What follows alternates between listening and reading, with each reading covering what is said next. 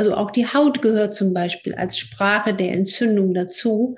Mhm. Ähm, es gibt ja auch diese sehr roten Rosatia-Bäckchen. Ich nenne das auch immer ein bisschen die Brotbäckchen, äh, weil das ist so ein kleiner Hinweis, dass jemand über viele Jahre vielleicht eine Belastung hat und Entzündungen im Körper hat. Schnell, einfach, gesund. Dein Gesundheitskompass. Wir zeigen dir, wie du schnell und einfach mehr Gesundheit in dein Leben bringst und endlich das Leben führst, das du verdienst.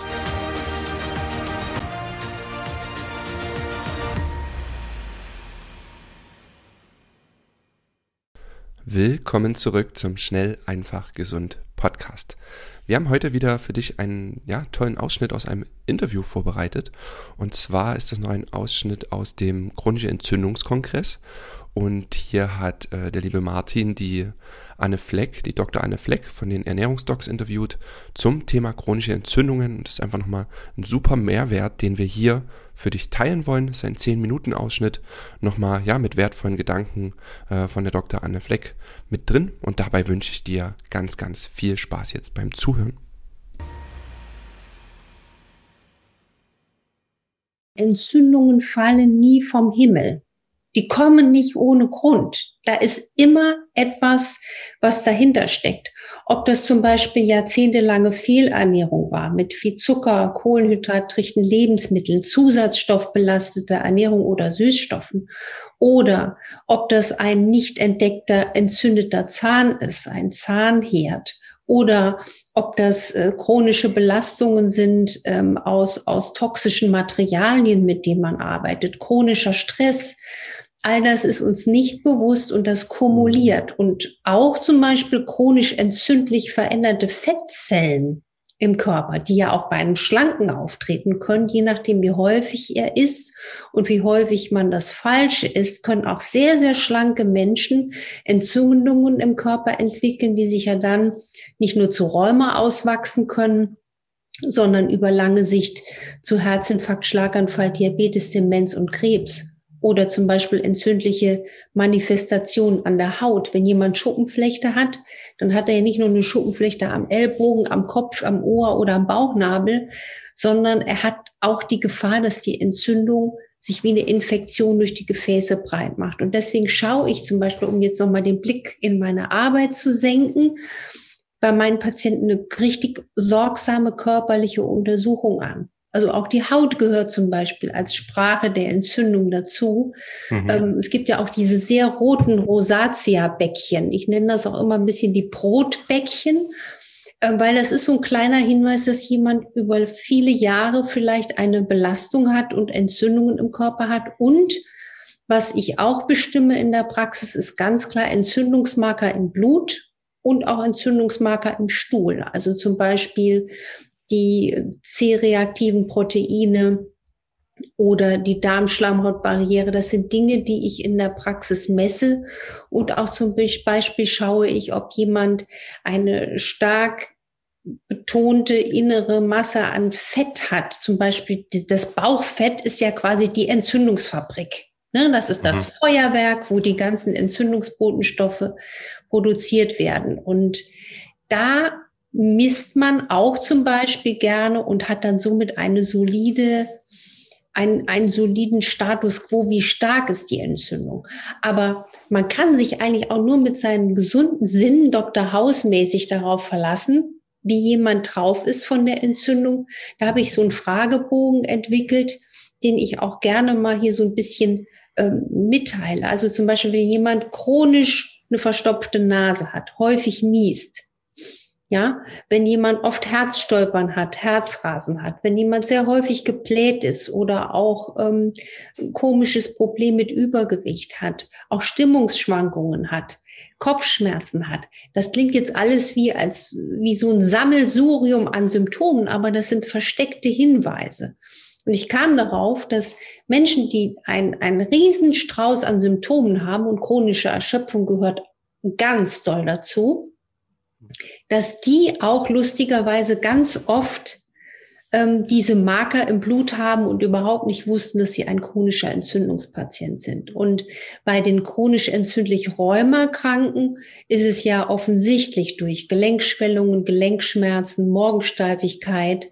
Ähm, da hat man klassische Indizien und es ist aber ganz wichtig, weil die chronische Entzündung auch sehr viel Leid über die Jahre bringt, wenn sie nicht adäquat gesehen und therapiert wird, ähm, dann, dann macht sie die Menschen auch von der Stimmung oft depressiv. Deswegen ist es so wichtig, auch zu gucken, was ist Henne, was ist Ei. Oft werden Menschen in die Psychoecke gestopft, obwohl sie psychisch krank sind, obwohl der Körper die Seele krank gemacht hat. Und deswegen ist der ganzheitliche Blick auf den Menschen wichtig und das Instrument der Entzündung entgegenzuwirken, heißt auch ganzheitlich zu handeln. Das heißt, die Ernährung zu regulieren, die Schlafqualität und die Dauer zu regulieren, sanfte Bewegung und Stressabbau. Das sind die vier Säulen, in die ich meine Patienten auf die Praxis einschwöre, beziehungsweise ist ja mein Ansatz, wie ähm, Albert Schweitzer es gelehrt hat, der beste Arzt ist der, der den inneren Arzt in sich, in dem anderen aktiviert. Deswegen will ich, dass die Menschen da draußen sich selbst der beste Arzt werden und dass die mir dann eine Postkarte schreiben und sagen, mir geht's prima. Dann habe ich einen guten Job gemacht. Genau so. Hey, eine kurze Unterbrechung, bevor es weitergeht. Vielleicht hast du mitbekommen, dass unsere Ausbildung, unsere Weiterbildung zum Nähr- und Vitalstoffcoach jetzt schon gelauncht ist, jetzt schon verfügbar ist und äh, seit drei Monaten tatsächlich jetzt auch schon die ersten 100 Nähr- und Vitalstoffcoaches ja in der Weiterbildung sind und wir schon ganz, ganz tolles Feedback bekommen haben. Und ähm, es ist immer möglich einzusteigen und wir hatten letzte Woche einen Infoabend zum Nähr- und Vitalstoffcoach, wo alle Fragen beantwortet wurden, wo wir alles nochmal in Ruhe vorgestellt haben, wo wir den Imagefilm präsentiert haben und wo du auch nochmal ein paar Feedbacks dann der Teilnehmer sehen und hören kannst, um einen vollen Überblick über unsere Weiterbildung zum Nähr- und Vitalstoffcoach ja, zu erhalten.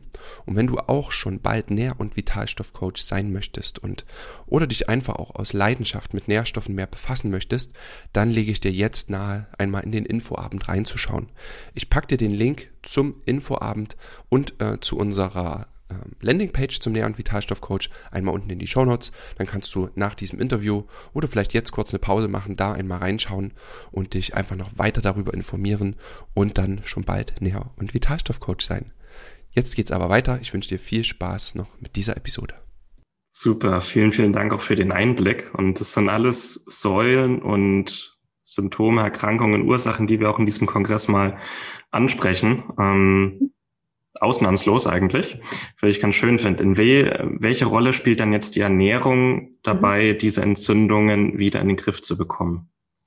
Genau, die Ernährung ist maßgeblich, die Entzündung vorzubeugen und aber auch wieder zu lindern. Und was wir oft vergessen, wir konzentrieren uns und viele Menschen sind deswegen auch verunsichert, nur noch auf das, was esse ich. Und die nächste mhm. Schlagzeile kommt und die Menschen drehen durch.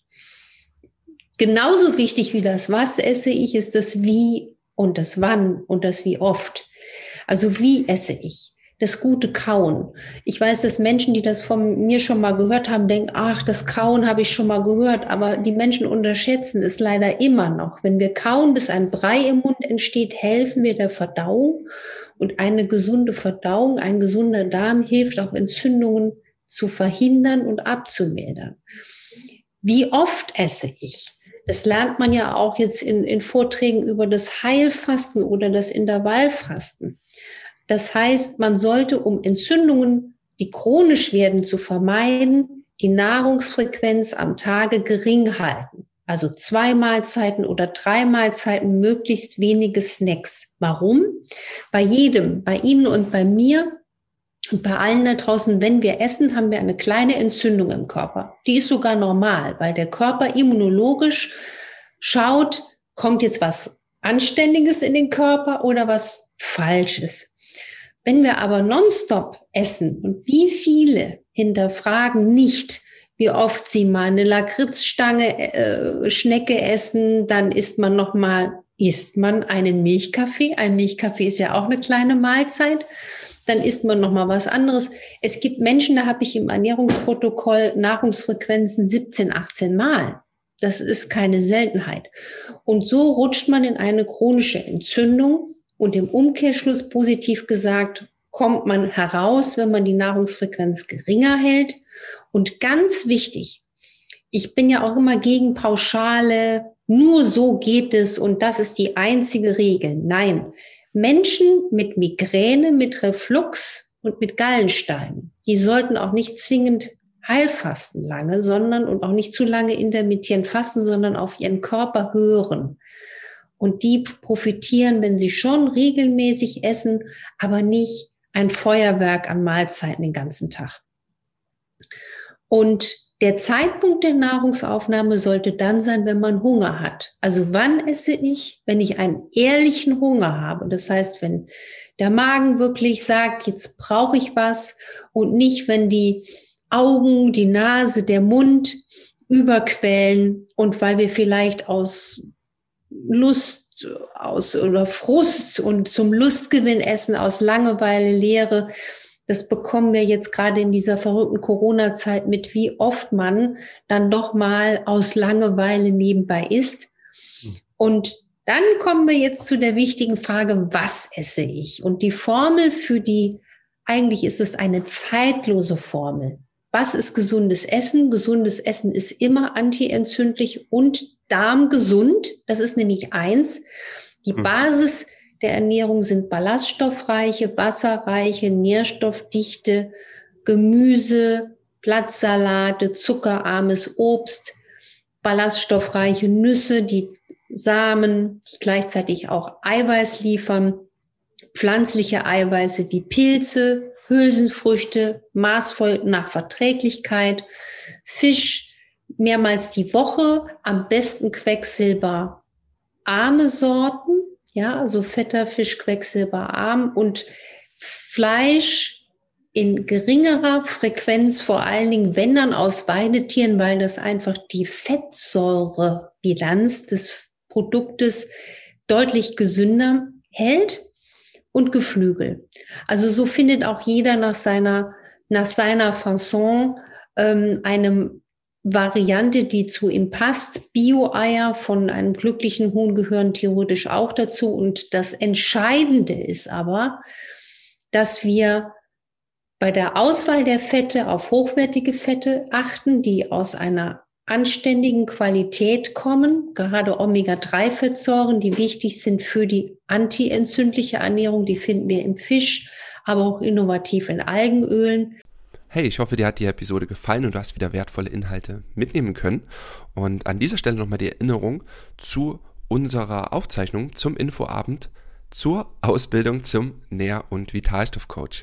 Den Infoabend verlinke ich dir einmal unten in den Show Notes, denn da haben wir noch eine kleine Besonderheit, eine kleine Überraschung ähm, angekündigt, die du als Podcast-Hörer jetzt auch noch für die nächsten sieben Tage einlösen kannst. Diese kleine Überraschung, diese Sonderankündigung findest du dann auch in dem Infoabend zum Nähr- und Vitalstoffcoach. Und ich packe dir dazu auch noch, äh, wie in jede Podcast-Episode, unten den Link zu unserer Infoseite zum Nähr- und Vitalstoffcoach rein. Und dann kannst du dich schon bald auf deine eigene Reise machen zum Nähr- und Vitalstoffcoach. Schön, dass du dabei warst und bis zur nächsten Episode. Vielen Dank, dass du dabei warst hole dir unter www.schnelleinfachgesund.de slash newsletter noch mehr Gesundheitstipps zu dir nach Hause. Dir hat die Folge gefallen? Dann lass uns gerne eine 5-Sterne-Bewertung da, damit mehr Hörer auf uns aufmerksam werden und von dem Wissen profitieren.